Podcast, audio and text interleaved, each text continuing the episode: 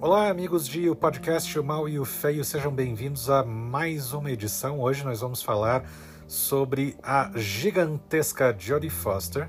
E o Luiz Gustavo Vilela, infelizmente, não pode participar desse programa, mas felizmente, em seu lugar, nós convidamos a genial Emanuela Siqueira e tenho certeza que vocês vão adorar o programa de hoje. Sempre lembrando que nós estamos nas redes sociais, no Instagram com o podcast Malfeio, no Twitter também, arroba podcast nos dois. Sigam a gente lá para saber quando que vai ter as gravações, as nossas lives e outras cositas mas Nós começamos o programa com o Marden Machado falando sobre o primeiro filme que ele viu com a Jodie Foster, que foi o absolutamente brilhante Taxi Driver de Martin Scorsese.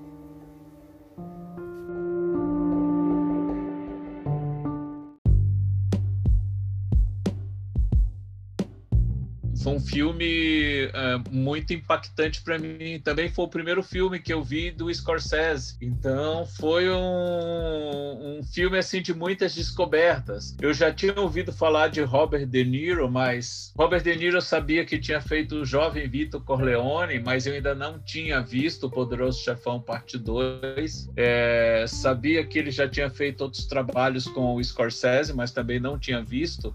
Então, ó, foi uma, uma trinca de estreias para mim com esse filme, né? Foi o primeiro filme que eu vi dirigido pelo Scorsese, estrelado pelo Robert De Niro e pela Jodie Foster, né? Eu acho que eu comecei bem, né? Foi um bom começo. Você começou super bem. E assim, eh, eu estou procurando aqui uh, o IMDB da Jodie Foster para dar uma verificada. Eu sei que o Taxi Driver não foi o primeiro filme dela. Não, ela não. já teve, já tinha outras participações. Ela começou na Disney, né? Fazendo filmes na Disney. a primeira versão de. A Manu é, vai falar. Assim, foi o primeiro, pouco, assim. A Manu vai falar daqui a pouco é, de é, é, um filme que é absolutamente icônico da Disney é, e que é, eu tentei ver ontem, mas aí a Helena e a Rafa disseram: não, a gente quer ver a versão mais nova com, com a outra atriz. que faz parte da, da, infância. Aí eu, eu, eu fui voto vencido ali. Mas a gente já vai falar. Ela, ela fez várias participações em, em TV. Uh, ah, obviamente, a gente vai falar também das direções da Jodie Foster. Uh, e, um, e eu acho que é importante pensar em o que a Jodie Foster ela significa, porque ela tem um impacto muito grande fora das telas.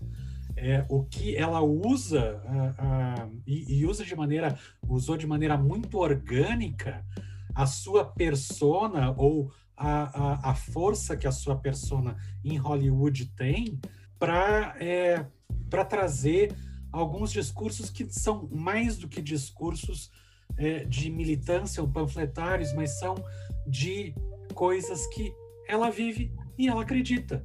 E ponto final. E que em, é, em Hollywood eram ainda é, extremamente combatidos, né? Para não ser falados e, e tal. Mas é, o primeiro filme que vai ter um, um impacto maior da, da figura da Jodie Foster é de fato o, o uh, o Taxi Driver, que é de 1976. 76, exatamente. E ela fez, olha só, eu tô, tô verificando aqui uh, que ela fez a série de TV Lua de Papel, que, uh, que é um, uma, uh, um desdobramento do filme Lua de Papel, que no cinema a Tatum O'Neill, que era uma outra atriz mirim na época, ganhou Oscar. E antes ela tinha feito Alice Não Mora Mais Aqui, é, também uma participação pequena no Alice Não Mora Mais Aqui. Manu, qual foi sua, o seu primeiro contato com, com Jodie Foster, com essa figura Jodie Foster? Nossa, Jodie Foster, ela teve um impacto enorme na minha adolescência, na minha infância. É, como eu nasci em 86, eu comecei a ver muito filme em 97, 98, E claro que uma das coisas mais incríveis que eu fiz indo na locadora foi pegar Silêncio dos Inocentes. a figura da Starling, para mim, gente, ela é tão importante quanto a Ripley. Ela é aquela figura que eu assisti o filme, vi a Starling agindo ali, principalmente quando ela tá nesse embate com Hannibal frente a frente, assim, com, com Anthony Hopkins, já é uma grande presença, né? E quando ela vai construindo aquela fala dela, então, putz, para mim foi a, com certeza, a, a Starling, porque numa geração onde a gente tinha Cully, ter a Starling também era muito legal. Então, o meu primeiro encontro com a Jodie Foster foi com a Starling. É, mas a Scully, com certeza, descende da, da, da, Starling, que veio, foi é, de dois sim, anos sim, antes. que vem depois. Do, é, o Silêncio dos Inocentes é de 91, está completando exatamente neste mês de fevereiro 30 anos da sua estreia nos Estados Unidos. Arquivo X, a primeira temporada estreou em 93, né? Dois anos depois da Stalin. Sim, isso mesmo. Mas claro, né? Sabiam gente... que ah. quando o Jonathan Demme se envolveu com o projeto de O Silêncio dos Inocentes, ele convidou primeiramente a Michelle Pfeiffer para fazer o papel da Starling. E ele havia trabalhado com ela em De Caso com a Máfia, tinha ficado assim muito próximo dela, se davam muito bem, e foi a primeira pessoa que convidou. Felizmente, por problemas de agenda, a Michelle Pfeiffer recusou o, o convite, não pôde aceitar e aí ele convidou a Jodie Foster. Eu fico imaginando como teria sido a Starling vivido pela Michelle Pfeiffer. Eu adoro Michelle Pfeiffer, mas eu sinceramente não acredito que ela, que ela teria sido tão boa no papel da Starling como a como a Jodie Foster foi. Eu concordo com o Marden. É, eu acho que a, a, Michelle Pfeiffer ela combinaria mais com a Starling do livro do Harris, é, sabe? Eu acho que ela combinaria mais com ela, assim. Porque a, Star, a Starling da Judy, ela, nossa, ela vai bem além do, do livro do Harris, assim. Ela se comporta de outra forma, assim. Você percebe que essa característica que Hollywood usa, e os jornalistas de Hollywood gostam de emprestar para Judy Foster, que é ela ser fria, dela ser durona, ela coloca isso como um plus, assim, para Starling, né? E eu acho que funciona muito melhor, com certeza, com a Jodie Foster. Disso eu não tenho dúvida nenhuma. Mas, mas, Manu, além dessa característica, que é um pouco uma extensão da persona da própria Jodie Foster, né? Mas a Starling tem uma fragilidade é, e é isso, para mim, que é o grande achado da interpretação dela. Ela, no fundo, é aquela menininha, como o Hannibal descasca ela naquela cena, desmonta ela. Para mim, é uma das cenas favoritas. Olha, e olha que é um filme que tem muitas cenas favoritas para mim. Mas aquela sequência que o Hannibal descasca ela, dizendo que ela fica tentando disfarçar o sotaque caipira dela, usando aquele sapato, usando aquele perfume e tudo, e ela segura esse desmonte, ela não se deixa mostrar abalada por aquilo. E quando ela sai da clínica indo para o carro, ela desmonta completamente. Eu vou mostrar aqui um, um frame do Silêncio dos Inocentes, que é um dos meus favoritos do filme e que fala muito sobre o trabalho da Jodie Foster nesse filme, que é esse aqui. Ah, é muito. Esse frame é muito bom, muito, muito bom. É, que mostra ela pequenininha. Esse aí atrás, do lado, do, esse atrás aí do lado esquerdo de quem vê, não é o Brian, não? Eu acho que não. Não, eu sei que não, mas lembra. E ela é a única suada ali, é a única que que tá mandando ver. O, o trabalho dela não só é, é de fato bastante é, singular, é, e, e falou-se de Michelle Pfeiffer, por mais que a gente ame, e a gente ama de paixão, a Julianne Moore, a Julianne Moore não uhum. chega nos pés da Jodie Foster na composição que ela fez da, da Clarice Sterling na sequência no filme Hannibal, que aliás é um filmeco. Filmeco é um filme é um filme que eu gosto muito enquanto ele está na Itália. Aquela sequência em Florença eu acho muito legal. Quando o filme vem para os Estados Unidos, para mim ele desanda completamente. Mas eu, eu curto muito a sequência na Itália de, de Hannibal. Mas é infinito. Você mostrou essa cena. É, e eu gosto muito também da cena da biópsia, a primeira que ela vai fazer, quando ela sai da casa também, eu acho que aquilo tem uma força, assim, sabe? Muito, muito incrível, assim. Tanto que a cena, depois no livro, quando eu reli, eu fiquei, não, não é isso. Como é que, ela, como é que o Jonathan Demme e ela conseguiram fazer essa cena muito mais, sabe? Então eu também gosto muito desses, desses contrastes, como se mostrou essa cena aí. É, só de, dentro das curiosidades que a gente sempre gosta de trazer, o um, Silêncio dos Inocentes é um filme que está ao lado de é, Um Estranho no Ninho e de Aconteceu Naquela Noite, que é, são os únicos três filmes a ganhar os Big Five, que são os cinco prêmios principais do Oscar. Melhor filme, melhor direção, melhor roteiro, melhor ator e melhor atriz. É, a, a, atriz é, não há o que questionar, é óbvio que a Clarice Starling e a, Jodie, é, a protagonista e a Jodie Foster faz um trabalho é, brilhante, mas o Hannibal Lecter ele tinha muito pouco tempo de tela, então é, foi um risco 20 muito minutos no total, né? 20 ele, eu acho que até hoje total. é o ator que ganhou o prêmio de melhor ator que menos tempo aparece é, no filme. Mas, Mas quando é, ele aparece, Paulo, ele aparece, né? Preenche tudo. Eu, uh, eu vou ter que e, voltar agora. Essa... Não, eu vou ter que voltar. Só para completar essa fala que você falou do Oscar, o Silêncio dos Inocentes ainda se destaca em relação ao Estranho Ninho e o aconteceu naquela noite por uma, uma característica bem curiosa. Ele foi lançado nos Estados Unidos em fevereiro de 1990 e o impacto dele foi tão grande, tão forte, que a premiação que aconteceu um ano depois, o filme foi lembrado e, e foi premiado, né? Normalmente, na maioria dos casos, o Oscar termina premiando os filmes que são lançados entre outubro e, de... entre outubro e dezembro, né?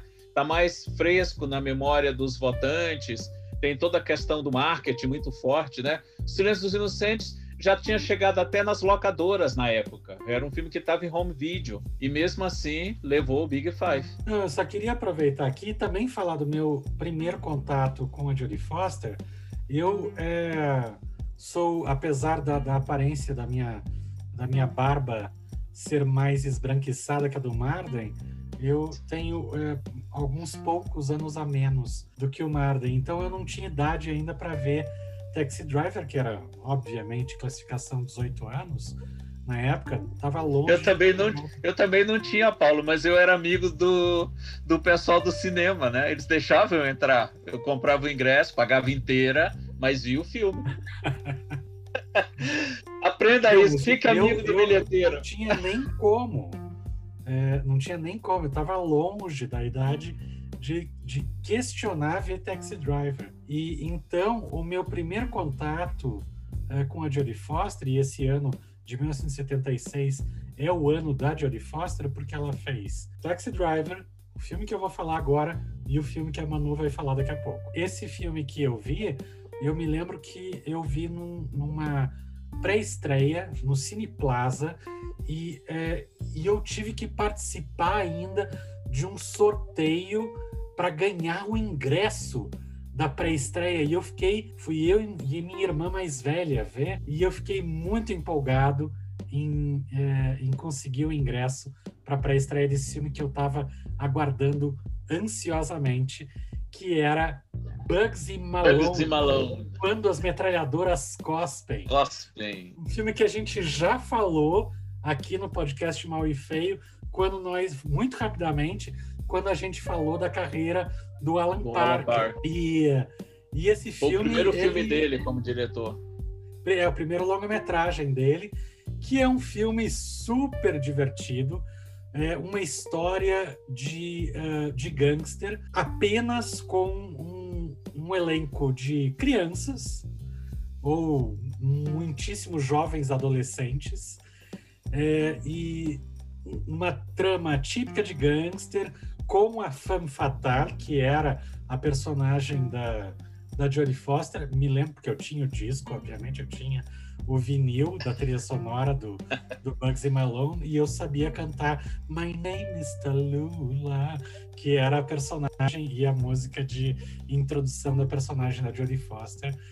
É um pouco problemático aí, vamos combinar, né? E de, de fazer essa, de novo, essa sexualização, só que sem a problematização do taxi driver e apenas como algo lúdico. Claro que para mim, uma criança, não tinha. Eu tinha o quê? Ó, sete, oito anos na época, quando eu vi o filme, não, não tinha esta, é, esse discernimento. Eu só achava legal aquelas crianças estarem fazendo uma brincadeira de, uh, de gangster, onde as metralhadoras, em vez de atirar balas, atiravam tortas de creme que, enfim, fazia aquele efeito de pastelão. E era, um, era como se fosse crianças da minha idade, ou um pouco mais velhas que eu, brincando do que eu mais gostava de brincar, que era de gangster, de, de, de cowboy e tal. No caso, gangster, eu tinha uma metralhadora, putz, eu adorava uma metralhadora de gangster que eu tinha quando criança, que tinha aquele. É, e, e, é, que era a metralhadora do Bugsy Malone. A Tommy, uma Tommy Gun. Barril arredondado no é, começo, Gun. típica do James Cagney. Enfim, e esse foi o primeiro contato que eu tive com a Jodie Foster numa matinada do Cine Plaza num certo domingo dos anos 70 é, aqui em Curitiba. Vocês viram esse filme? Sim, eu vi esse filme depois de ter visto Taxi Driver, né? Foi o segundo filme que eu vi com a Jodie Foster, né? E eu acho que no Brasil ele teve essa projeção justamente por conta do impacto do Taxi Driver. Pelo menos é a lembrança que eu tenho, né? Os dois são do mesmo ano, mas aqui no Brasil o, o quando as metralhas dura Gospel chegou depois. E eu creio que um dos motivos do lançamento dele tenha sido justamente a repercussão né, é, do Taxi Driver. Judy Foster recebeu a primeira indicação ao Oscar por este filme, né, melhor atriz coadjuvante pelo papel da Iris, né? Então é o filme que colocou ela definitivamente no mapa de Hollywood.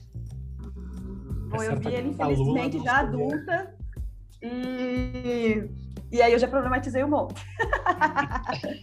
Mas com certeza ele, ele tem, claro, mais tarde eu fui entender várias questões ali do cinema dos anos 70, do finalzinho e tudo que está acontecendo.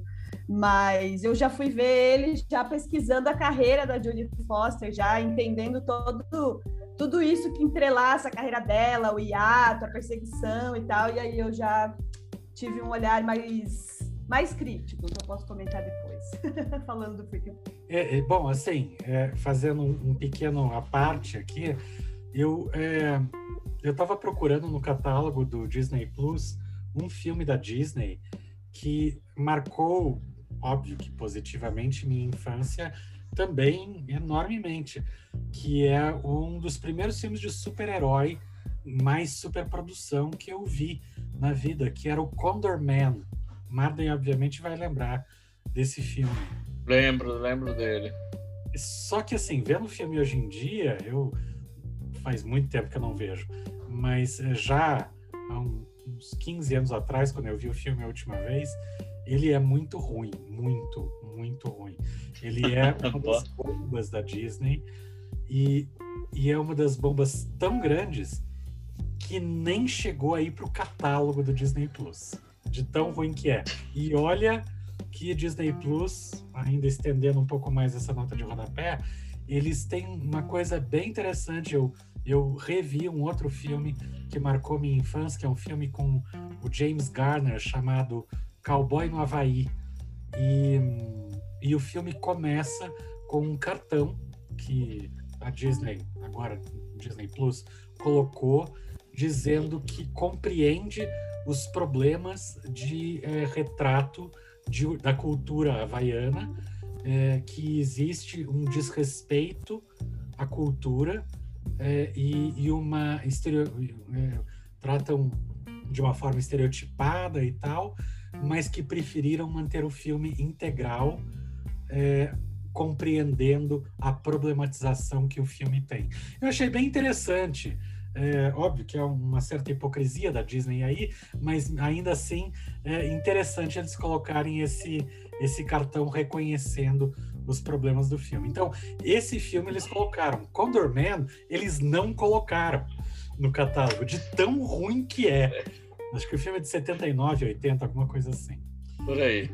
E óbvio que esses filmes que a gente vê na infância, quando uh, passa o tempo, a gente passa a ver de uma forma completamente diferente. Mais alguma coisa sobre uh, quando as metralhadoras cospem, Bugsy Malone? Não. Manu, Acho que a Manu para falar do outro filme que ela fez em 76. Aí sim, filme da Disney. e um filme muito legal da Disney. Muito legal. Nossa, o... É, como é que saiu a tradução aqui? Uma noite... Se eu fosse minha mãe. Ah, se eu fosse minha mãe, que é o Freaky Friday. É, como eu falei no começo, e eu acho que tô achando muito legal vocês comentando, vocês indo no cinema, no final dos anos 70, nos 80, pegando esses filmes no cinema. É, e, e, aí pensando que eu assisti o Freaking Friday primeiro em 2003, né? Claro.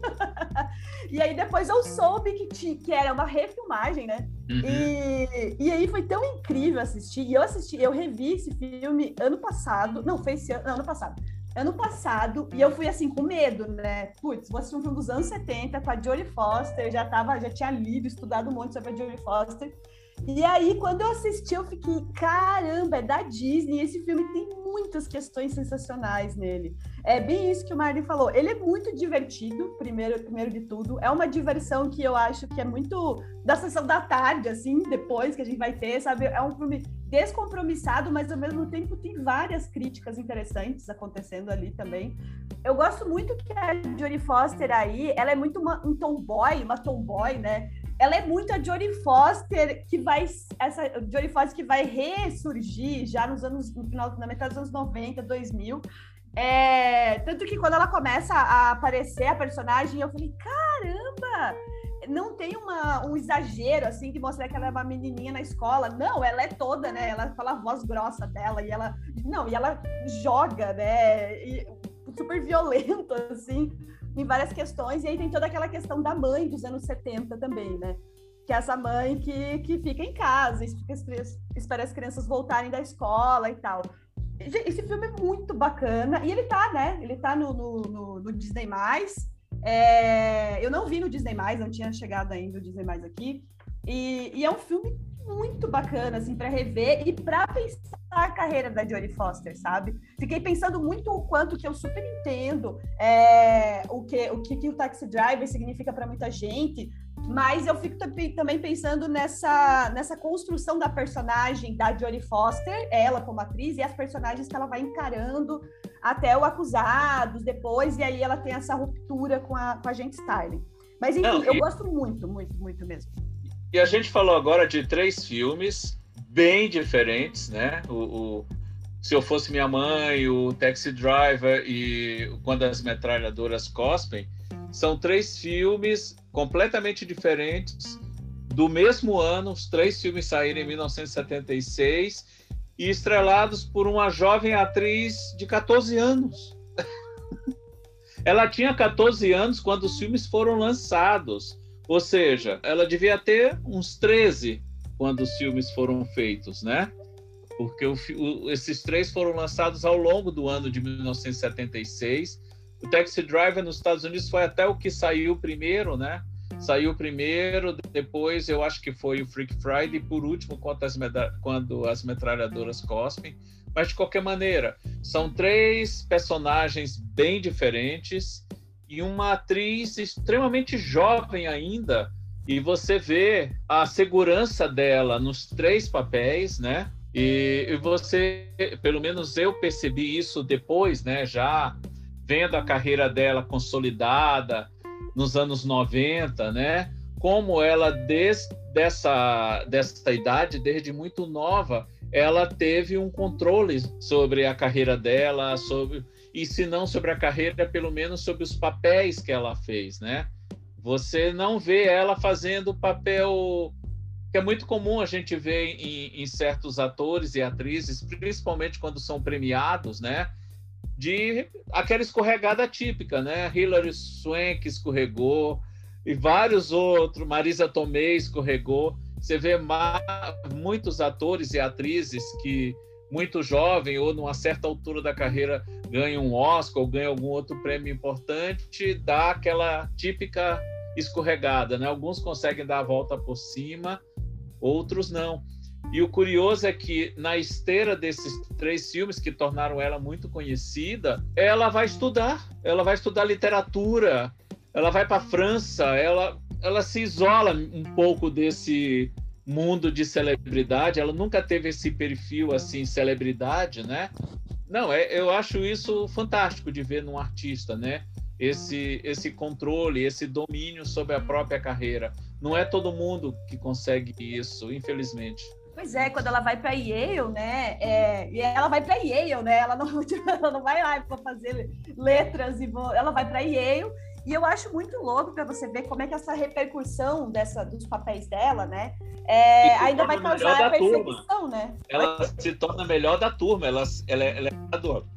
Ela é graduada com todas as laureas possíveis e imagináveis. E mesmo ela tem todo essa, esse, esse cuidado com a, com a vida pessoal dela, ainda ela é perseguida por aquele maluco, né? Que vai atrás dela e por causa do taxi driver e tal. Então, isso é, é uma coisa muito louca, né? Essa construção que se dá em cima de uma, de, uma, de personagens que fazem, é, é, né? E ela nunca foi uma pessoa exposta. Bom, ela não é até hoje, né? Exato. Mas talvez até por isso, né, Manu? Sim. Esse é o que eu penso. E o cara simplesmente transportou o que ele viu no filme para a realidade, né? No filme é um candidato a presidente, né? Como não tinha nenhum candidato na disputa daquele ano, tinha o presidente mesmo. ele foi lá. Ah, não tem tu, vai tu mesmo. Então foi. Não, é um, é um negócio bizarríssimo, né?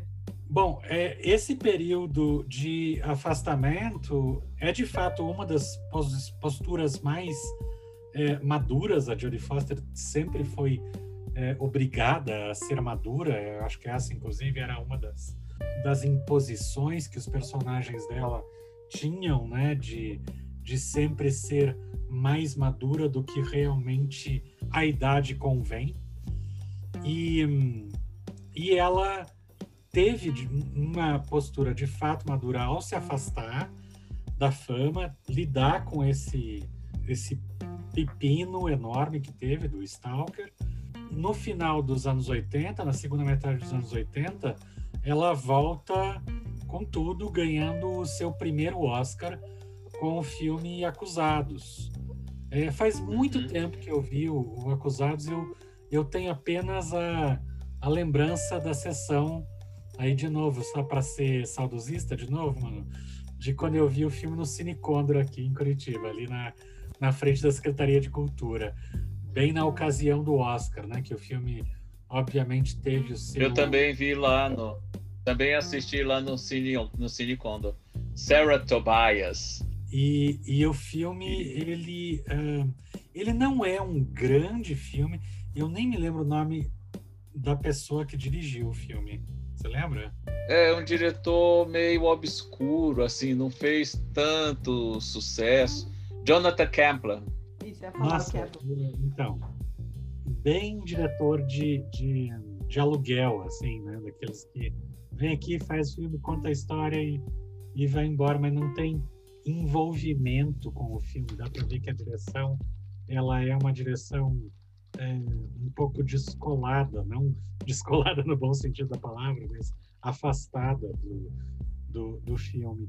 E apesar de é, mostrar uma cena de estupro como eu, pelo menos, nunca tinha visto antes no cinema, é, e óbvio que muito desconfortável, mas eu só estupro vi estupro coletivo. Estupro coletivo ainda, é, e que era muito forte e, e o filme ele faz uma escolha aí sim eu vou, vou é, dar o, o valor pro roteirista ou, ou dire, a direção aí mas provavelmente no roteiro de mostrar a cena de estupro apenas no final e, uh, e não não no meio. Ela é, vai construindo a história e constrói a história ainda com um, espaço para que o público faça slut shaming na personagem, que era uma coisa, ainda mais na década de 80, era mais forte ainda. Você fazer o slut shaming, onde ah, ela que provocou, ela que estava de mini saia, ela que estava fazendo uma dança sensual e tal. Então ela, ela pediu para ser estuprada, como a gente vê tantas pessoas famosas, inclusive, falando nesses termos, né? As pessoas bastante notórias usando esse tipo de termo de, de merecer ou não merecer ser estuprado e tal. E daí, no final, uh, o, o filme constrói a cena é, e é uma cena de fato bastante incômoda. É, apesar do filme não ser tão bom, eu confesso que eu me sinto mais incomodado pela construção fílmica da cena de estupro do é, Acusados do que a famosa cena de estupro do Irreversível, que ali eu acho que parece é, um, uma fetichização do estupro no, no Irreversível, para mim, a impressão que eu tive. Eu, eu fiquei incomodado não pelo, pelo, pelo, pela violência em si no, no Irreversível, mas com o. Ai, Gaspar Noé, para, chega, deu, não eu estou prestando atenção em você, diretor agora, e não na, na narrativa. E, e, isso me incomodou mais. É, e, e, no Acusados, acho que até pelo fato de ser um diretor de aluguel, a cena é mais forte do que a direção em si. E, mas eu precisava ver de novo. É, faz um tempão mesmo que eu vi, não, não, não sei se a cena se sustenta não sei quando é que vocês viram. Esse filme é de 88 e eu acho que a Manu vai concordar comigo. É um dos poucos, um dos poucos trabalhos da, da Jodie Foster em que ela se permite ser sexualizada. E, e mesmo neste caso, tem um contexto para isso. Não é algo gratuito, né?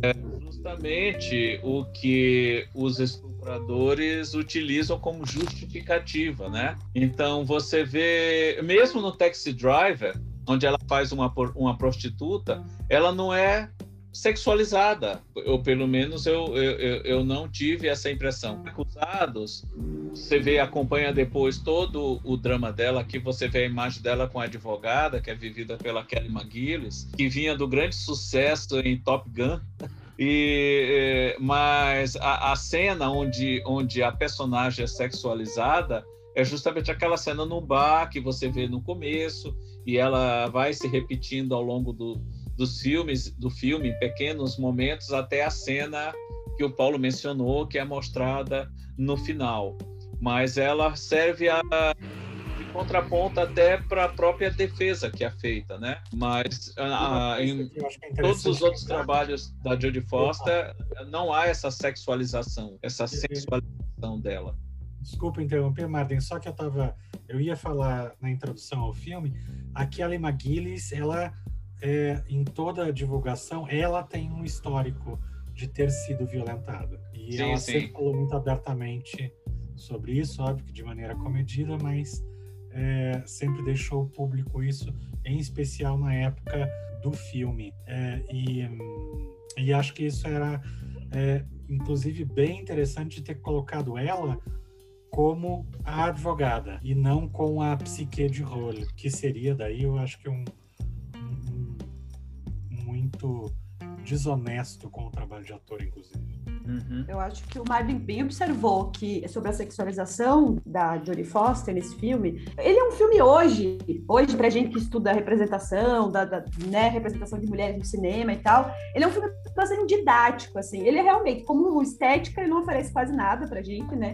Mas ele é um filme bastante didático para discutir algumas coisas. Eu acho que ele tem essa força, assim, e nesse momento que ele está saindo, ele tem também uma força diferente. Hoje ele seria um filme tipo Me Too, digamos assim, né? Apesar que uns que estão saindo do Me Too não são muito bons, mas isso é outro assunto. Então ele seria um filme Me Too, digamos assim. Mas ele é um filme bastante didático para a gente pensar essas coisas que vocês dois levantaram.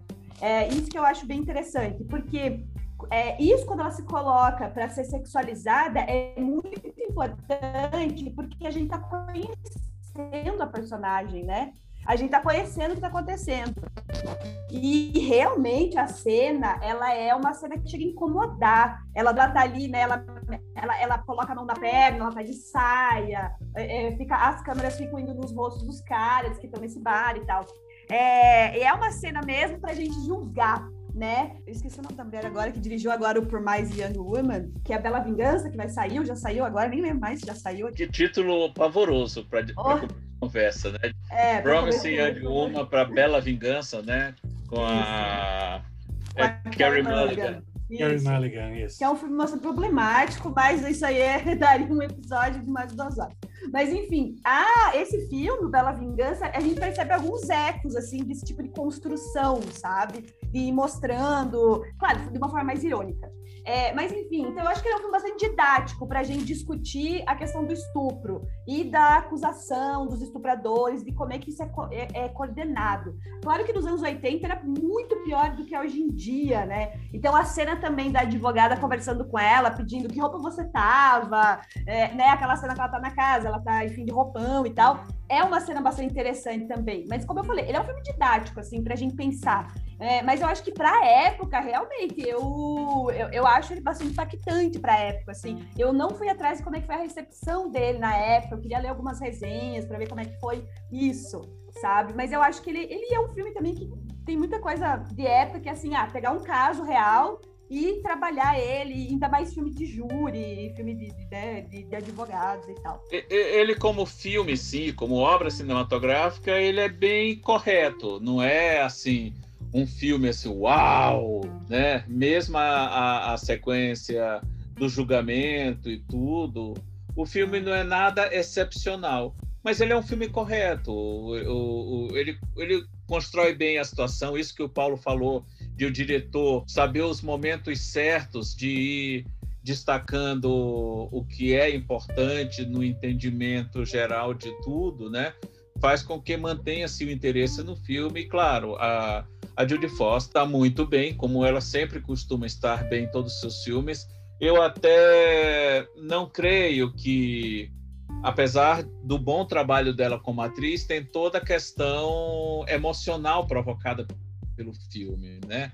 Essa questão do, do estupro e tudo, isso seguramente pesou na hora da escolha, mas isso não tira em, é, em nada o, os méritos dela é, por esse papel e a própria discussão que o filme proporcionou, né? Isso também é sempre muito importante. E aí é, eu até tive a curiosidade de ver agora é, quem concorreu com ela a melhor atriz naquele ano, né? Naquele ano ela concorreu contra a Glenn Close pelo papel da Marquesa em Ligações Perigosas, a Melanie Griffith por uma secretária de futuro, a Mary Streep, a eterna concorrente Mary Streep por Um Grito na Escuridão, e a Sigourney Weaver por Nas Montanhas dos Gorilas. Então, foi uma disputa equilibrada, né? Digamos, se qualquer uma dessas cinco tivesse ganho o Oscar naquele ano, não seria de todo injusto. Mas, analisando friamente, o papel dela é assim o, é o papel socialmente mais impactante.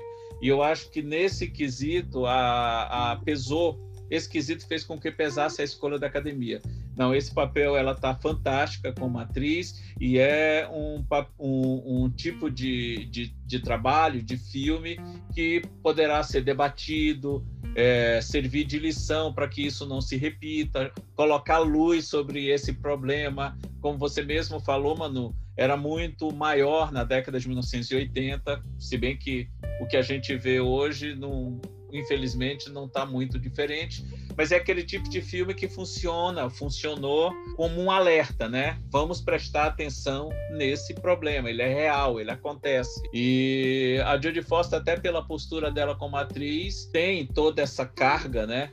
É, emocional e, de postura mesmo para esse tipo de papel. Eu, eu acho que agora é, é, legal a gente começar a entrar no trabalho dela como diretora. Uh, o primeiro filme dela, que é o Mentes que Brilham, de 1991, Que é do mesmo ano do Silêncio dos Inocentes. Exato, do mesmo ano do Silêncio dos Inocentes. E foi lançado, acho que aqui no Brasil, um pouco depois. Inocentes. Silêncio dos Inocentes. E, óbvio, foi. Silêncio dos Inocentes. É Eu do... creio que ele foi lançado aqui. Ó, e, e convém frisar, viu, Paulo, que a Jodie Foster ganhou os dois Oscars dela com menos de 30 anos de idade. Quando ela recebeu por Acusados, ela tinha 26 anos. Quando ela recebeu pelo Silêncio dos Inocentes, ela tinha 29. Uma outra atriz conseguiu esse feito, né? De ter ganho dois Oscars com menos de 30 anos. Desgraça de mulher talentosa. A bichinha é mesmo. E o Bentes que aí eu já, já no, no momento nostalgia que eu tô botando para introduzir cada filme, foi um dos primeiros filmes que eu é, programei para Cine Hits, quando eu comecei a trabalhar como é, programador. E foi onde eu vi. Eu vi no Cine Hits esse Olha filme. esse momento, gente. Momento é... mágico.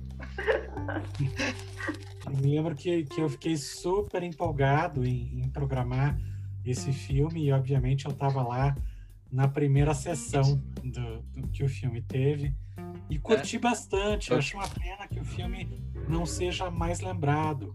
Eu não vejo ele aparecer tanto em listas ou, ou outras coisas, mas é, é um, uma história muito legal sobre um, uma mãe e um filho, uma mãe solteira, que é a própria Jodie Foster, que se coloca ali como coadjuvante. O protagonista é o, o, o menino, que deve ter algo em torno de, de 9, 10 anos, e é um menino prodígio.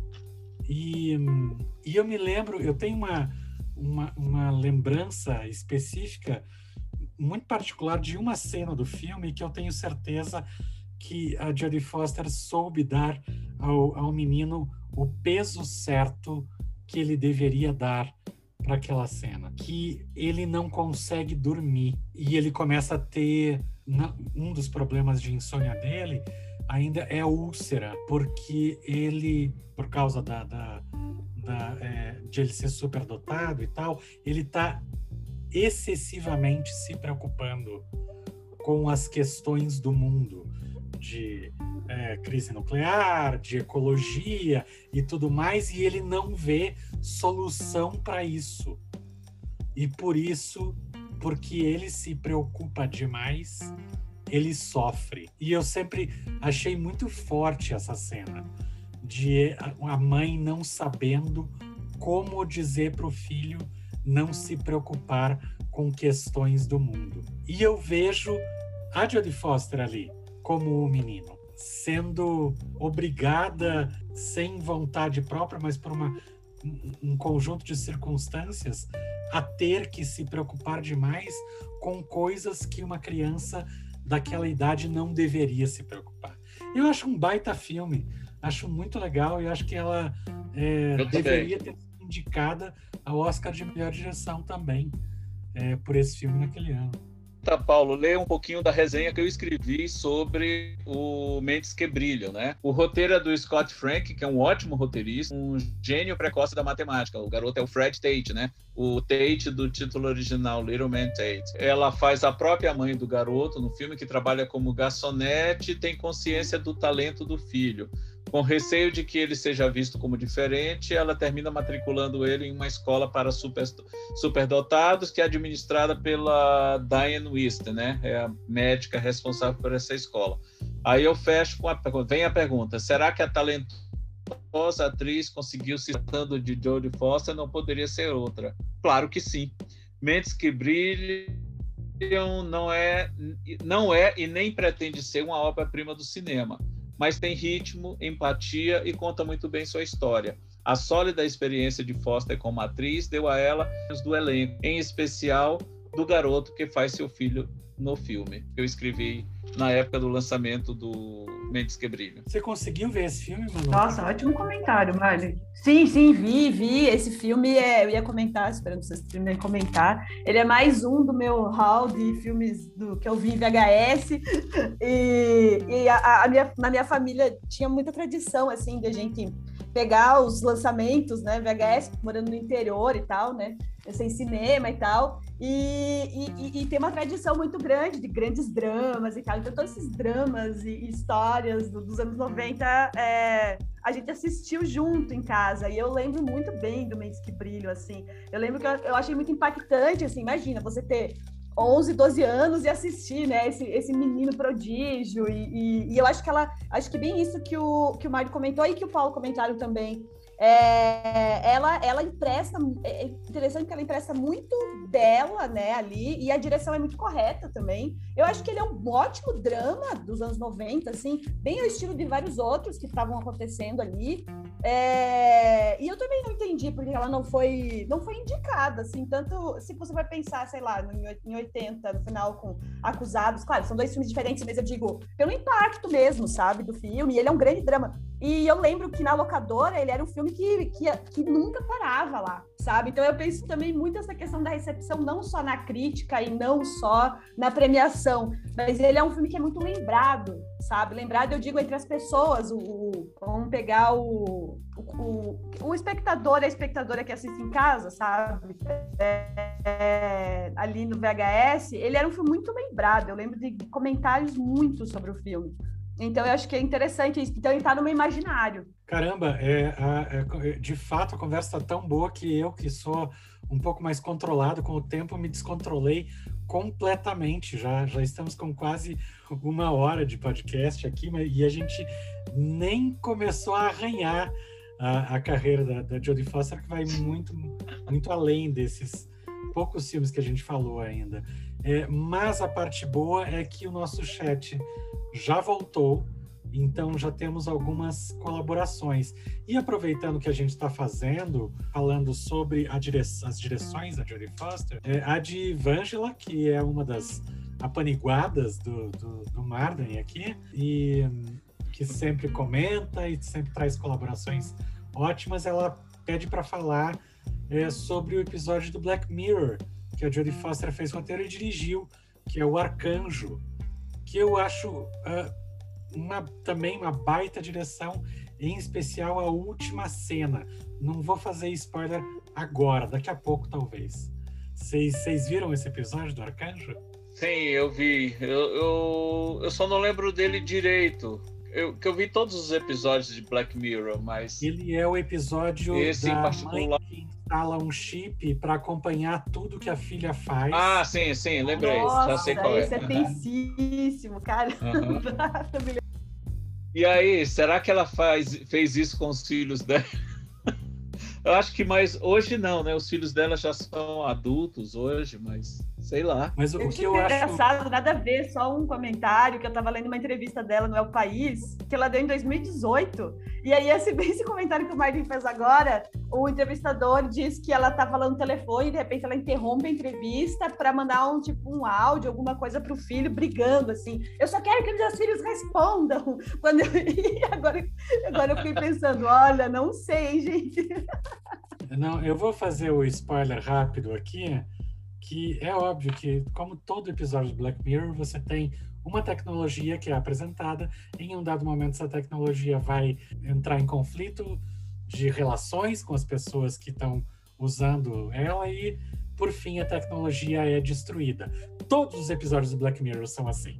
Se você não entendeu isso, é, é, é porque você não viu ainda é, Black Mirror o suficiente, mas, mas todos são, têm exatamente essa mesma estrutura.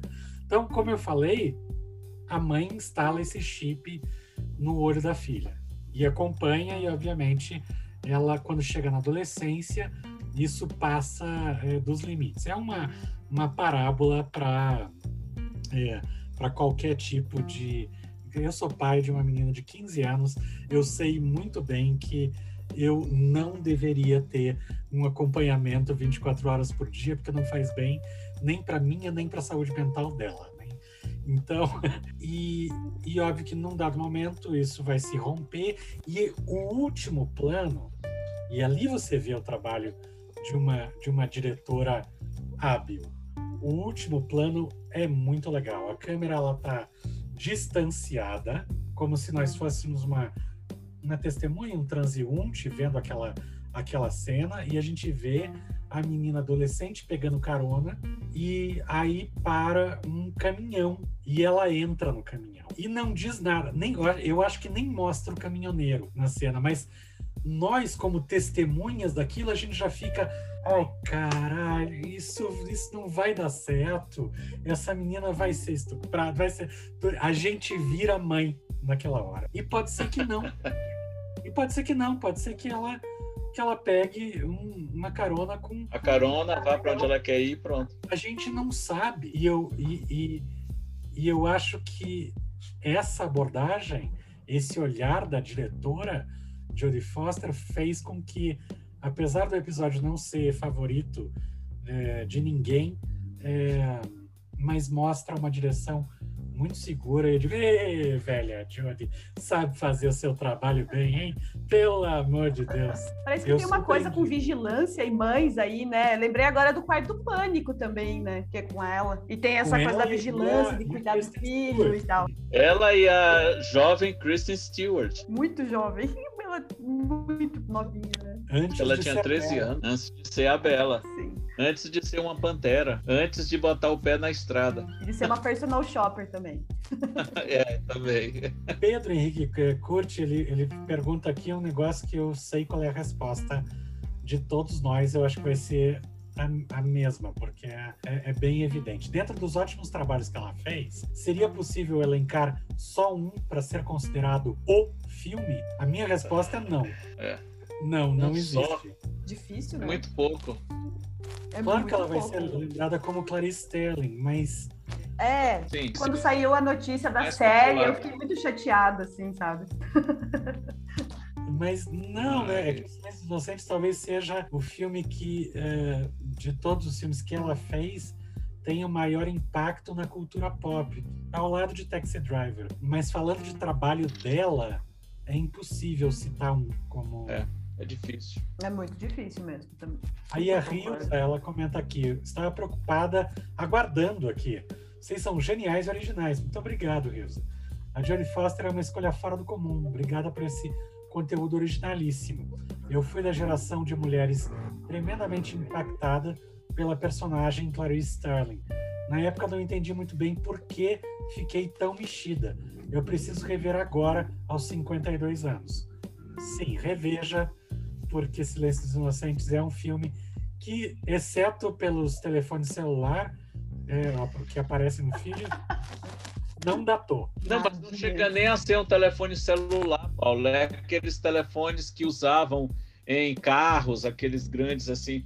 Eu revi, tem mais ou menos uns 10 dias, eu revi O Silêncio dos Inocentes e posso dizer, sem medo algum de estar tá exagerando, o filme não envelheceu. O filme não tem nada assim que você. Claro, tem o telefone de discar, né? Mas. E daí? Isso não deixa de ser um pouco retrô, vintage.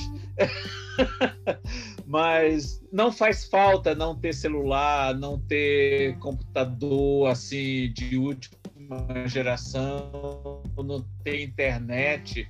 Não é isso que move a história, né? A história é movida pelo senso de observação da Starling, pelo, pela perspicácia dela, pelo trabalho dela de campo, né? De ir atrás, de investigar, de coletar evidências e, e pequenos detalhes que passam despercebidos dos demais, e ela vai, claro, nas conversas com o Hannibal Lecter, que é mais uma conversa de manipulação também, porque ele, ele, ele não solta tudo, ele esconde muita coisa também, né? Ele tem a agenda dele, né? Ele tem os interesses dele. E eu adoro uma frase que ele diz, né? Que, que prefere o mundo com ela nele, né? Uma, uma certa altura do filme, quando ele diz não vem atrás de mim, né? Não, não tente rastrear essa ligação, né? O mundo é melhor com você nele, Starling, né? E claro, a, a frase de ouro que ele fecha o filme: eu tenho um amigo para jantar. Muito importante, né?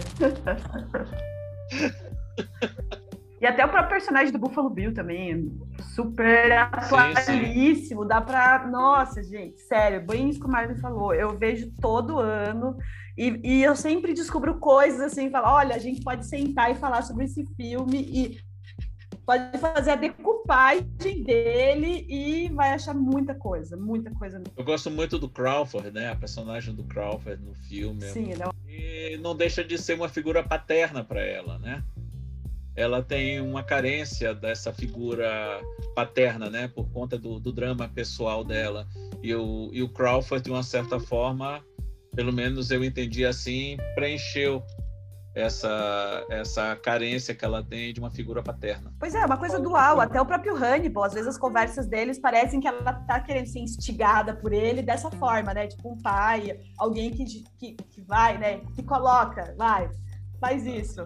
Claro que ele quer bem, óbvio. Mandou uma estagiária para conversar comigo. É excelente essa, essa fala. Essa, essa cena toda, a sequência é maravilhosa já que estamos falando de dramas pessoais, então eu vou um, ter que falar aqui de uma outra coisa importante. Antes da gente encerrar o, o programa, a gente vai ter que falar sobre a amizade que Jodie Foster tem com o Mel Gibson. Mel Gibson. E que quando Mel Gibson estava sendo é, esculachado por toda Hollywood, é, por causa de um monte de problemas que ele teve, ela foi uma das pessoas que ficou do lado dele. Talvez a única, né, Paulo? Talvez, Talvez a única, ou poucas, né? E eu gosto desse filme. Nossa, eu adoro, fez... eu ia comentar agora. Eu adoro Beaver. É um filme de 2011, é um novo despertar. Um novo despertar. The Beaver, que The também Beaver. ela, como coadjuvante, e o Mel Gibson fazendo um homem que por causa de, de problemas pessoais, ele pega um bonequinho de castor, né? O Beaver é castor, eu acho que é. Um fantoche, né? Tipo um, fantoche. tipo um fantoche, é, fantoche. né? É, não, o, o Beaver, que é, é o bicho. Ah, sim, sim, é um sim, castor. É um castor. É. E é um, um fantoche de castor e põe na mão e pelo fantoche ele se expressa. É provavelmente uma das premissas de filme mais bizarras de todos os tempos. Eu, é, eu queria estar. É, tá é, quase um Charlie Kaufman. É, exatamente. Eu queria estar no momento. Bem, bem lembrado. Do, do, da Jodie Foster ou do, do roteirista, o Kyle Killen. Assim, é o seguinte, eu tenho uma ideia para um filme e começa a contar a sinopse desse filme. E pior é a Jodie Foster chegar para o estúdio e dizer: então, eu tenho esse, essa ideia para o filme e eu quero colocar o Mel Gibson naquele momento da carreira do Mel Gibson. Então, vocês já disseram que viram o filme Fight. Uhum. Então, olha, a, a Judy Foster ficou muito amiga do, do Mel Gibson quando os dois fizeram Maverick, em 1994, que é a versão da para cinema da famosa série de TV do, do início dos anos 60, né? Foi transformada numa comédia, é uma das poucas comédias que a Jodie Foster fez. Ela trabalha mais em dramas e alguns policiais. E os dois ficaram muito amigos durante as filmagens. E ela disse até uma coisa muito engraçada numa das muitas entrevistas que ela deu sobre o filme, e ela repetiu isso várias vezes, né? Ela dizia que é, o Mel Gibson é, é, era um grande beijador. Ela nunca tinha sido tão bem beijada como foi pelo Mel Gibson em Maverick. Claro, ela falava isso de uma maneira mais assim engraçada, na brincadeira e tudo, mas de uma certa forma dá para acreditar que, é, que, o, que, os dois sempre se deram muito bem e, e mantiveram essa amizade pelos anos seguintes, e isso tem tudo a ver com o que a gente falou várias vezes aqui, né, Manu? A coerência dela, ela sempre foi uma artista muito coerente, e isso se revelou décadas depois, quase uns 20, 20 e poucos anos depois, quando ela chama o Mel Gibson para esse papel e num momento muito complicado da carreira do Mel Gibson, né? Ela era, ainda é, eu acredito, amiga dele. E amigo é amigo, pronto, não tem meio termo. Ou você é amigo ou não é. E ela devia ver, ou, ou ainda devia ver na época, ainda vê hoje, qualidades no Mel Gibson que fizeram dele um grande amigo dela, né? Isso para mim é coerência. Eu acho que só duas pessoas muito amigas conseguiriam fazer um filme como o Beaver é, né? Ainda mais porque ele tá totalmente exposto, é um personagem onde expõe várias questões de masculinidade, questões de depressão, questões de paternidade. Então eu acho que, que só dois amigos mesmo conseguiriam mesmo, Marvin. O Marvin tá muito correto nisso. É, dois amigos conseguiriam é, fazer funcionar funcionar, né? Como o Paulo falou antes, é um, é, né? Você lê a, eu lembro quando eu li a sinopse, eu fiquei, Hã? não sei se isso é bom. E assim, eu saí do filme muito emocionada, assim, porque ele tem os diálogos muito, os diálogos entre o, o Castor né, e o protagonista e toda a situação que ele passa. Então eu acho que só dois amigos mesmo poderiam fazer, ter esses, essa sintonia, sabe? De fazer um filme onde um homem é exposto muito, assim, sabe? Que, onde a gente, a gente escuta e percebe todas essas, essas, essas questões que ele está passando, ainda mais se a gente levar em consideração que o Mel Gibson estava passando por coisas muito parecidas, é, parecidas ou por exposições também na vida real. Eu acho que é uma forma de humanizar também o, o próprio Mel Gibson. E ainda tem uma outra coisa de, de, de dificuldade do filme que precisa ser lembrado também é o próprio título, né? Porque é, embora Beaver seja castor e que está fazendo referência diretamente ao, ao, bicho fantoche ali, mas Beaver em inglês também é uma forma chula de você descrever a pubis feminina. Então, é uma outra dificuldade. Eu não, eu não sei como é que esse filme existe dentro de Hollywood. Sério, esse é um filme que eu, eu... não sei. Ele tinha tudo para não existir. Jodie Foster é dizer que vai fazer um filme uh, com Mel Gibson chamado Shanna, que é mais ou menos isso. Uhum. Esse filme foi feito nos anos Obama. Eu acho que se tivesse sido proposto até o ano passado, dificilmente ele seria aprovado. Parece pouco tempo, 10 anos só, esse filme é de 2011, mas Hollywood era outra 10 anos atrás. Hoje eu acho que esse filme, na melhor das hipóteses, iria para um canal de streaming e com muitas reservas, sem muita badalação, ficaria lá, perdido no meio do, do catálogo, né? Jamais seria um filme de cinema. Assim como eu acho muito difícil, até pouco tempo, e talvez ainda hoje, um filme como A Primeira Noite de um Homem ser feito. Eu acho que nenhum estúdio nenhum dos grandes estúdios americanos bancaria hoje um filme como A Primeira Noite de um Homem, né? Não sei. É, é, parece que a gente está andando para trás. Sabe e bem para trás, porque o, A Primeira Noite de um Homem tem mais de 50 anos, é do final dos anos 60. Eu estava lendo ontem né? que o príncipe Nova York ganhou faixa etária de 14 anos. Nova classificação etária. Isso, gente? Eu cresci assistindo esse filme, eu não entendi a classificação. Provavelmente por linguagem chula, não tem dúvida. É. Uma cena que tem bem no começo, né? Que ele tá numa banheira, aí de repente um, uma, uma serviçal sai debaixo d'água com uma esponja na mão e diz: seu, pino, seu pênis real está limpo. Limpo, seu pênis real, é isso mesmo. Que absurdo. Será que é por causa disso que ele recebeu classificação etária de 14 anos. Só se for, eu não consigo imaginar. Ele é o grande rei de Zabumba, que é isso. Ele é o príncipe Akin de Zabumba. 30 anos antes de Pantera Negra, um filme predominantemente com atores negros.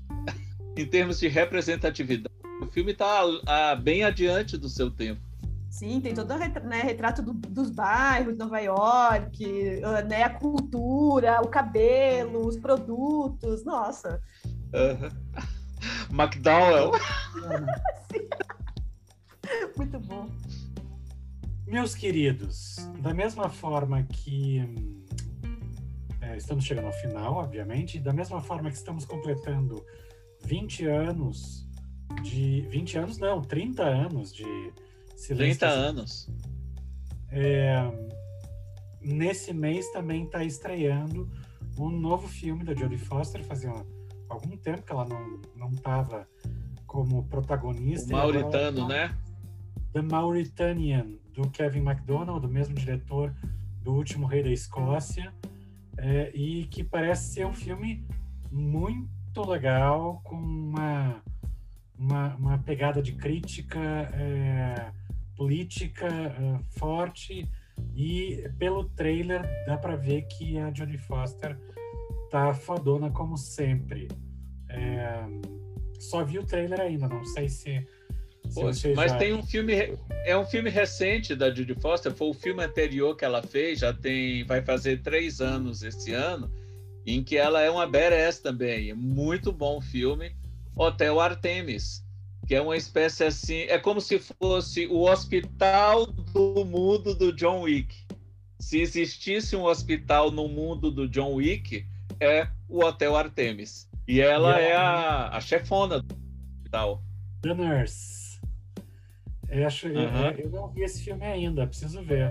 É muito legal, é muito é legal o Hotel Artemis. Você já escreveu sobre ele, Martin? Ainda ah, não, mas vou escrever. Já ia fazer a propaganda aí, ó. Não, mas eu tô não, vendo aqui. Eu não escrevi sobre tantos filmes que eu não lembro. E eu descobri hoje que tem um asteroide com o nome dela, gente. Eu fiquei chocada com essa informação. Que deram um nome dela para um asteroide. Vejam como essa mulher está até fora do universo.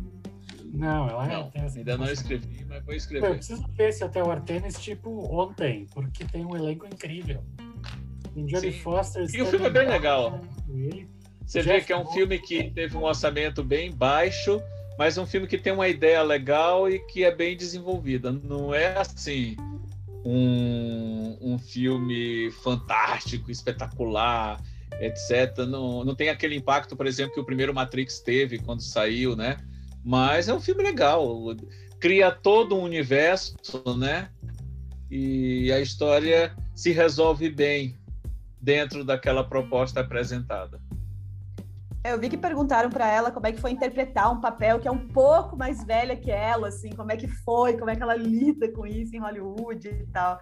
Eu acabei pegando algumas conversas dela sobre, sobre esse filme. E esses dias eu recebi também um, um, um vídeo da Vanity, acho que da, da, da, Variety, aliás, que é a, a, a Jodie Foster, que está agora no, no Mauritânia, entrevistando e, de certa forma, sendo entrevistada é, pelo Anthony Hopkins, que está lançando esse filme The Father, é, que recebeu uhum. é, ontem, teve a, a, no, ontem, hoje é no dia da uhum. gravação, uhum. dia anterior à gravação desse podcast, teve lançamento as indicações, as indicações do Globo de Ouro e ele também recebeu a indicação do SEG Awards também. E eu vi esse vídeo e é muito legal ver os dois tendo uma conversa, óbvio, que por Zoom também, é, e conversando sobre seus trabalhos mais recentes. Mas é a Clarice e o Hannibal, depois de 30 anos juntos. É bem legal dar uma olhada nesse vídeo da, da Variety com a Jodie Foster e o Anthony Hopkins. É, o Chico Nogueira é, um grande amigo me mandou esse link. Agradeço ele por isso. Uhum. E, e, antes de encerrar, só para não passar em branco, tem um filme também muito legal com a Judy Foster, que é, eu acho que é do final dos anos 90, ou... não, não, é até mais recente, é de 2007, dirigido pelo Neil Jordan, Valente, que ela é uma espécie assim de Charles Bronson, né? Tipo desejo de matar. É bem, é bem legal. Ela, ela sofre um ataque e, e se prepara para se vingar. É Valente, The Brave One. Eu vi esse filme, ele é bem legal também.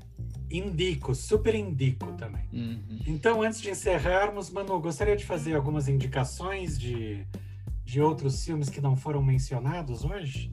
Não, só. A gente comentou brevemente só do, do Quarto do Pânico, que é um filme que eu gosto bastante, assim, eu tenho uma afetividade com esse filme.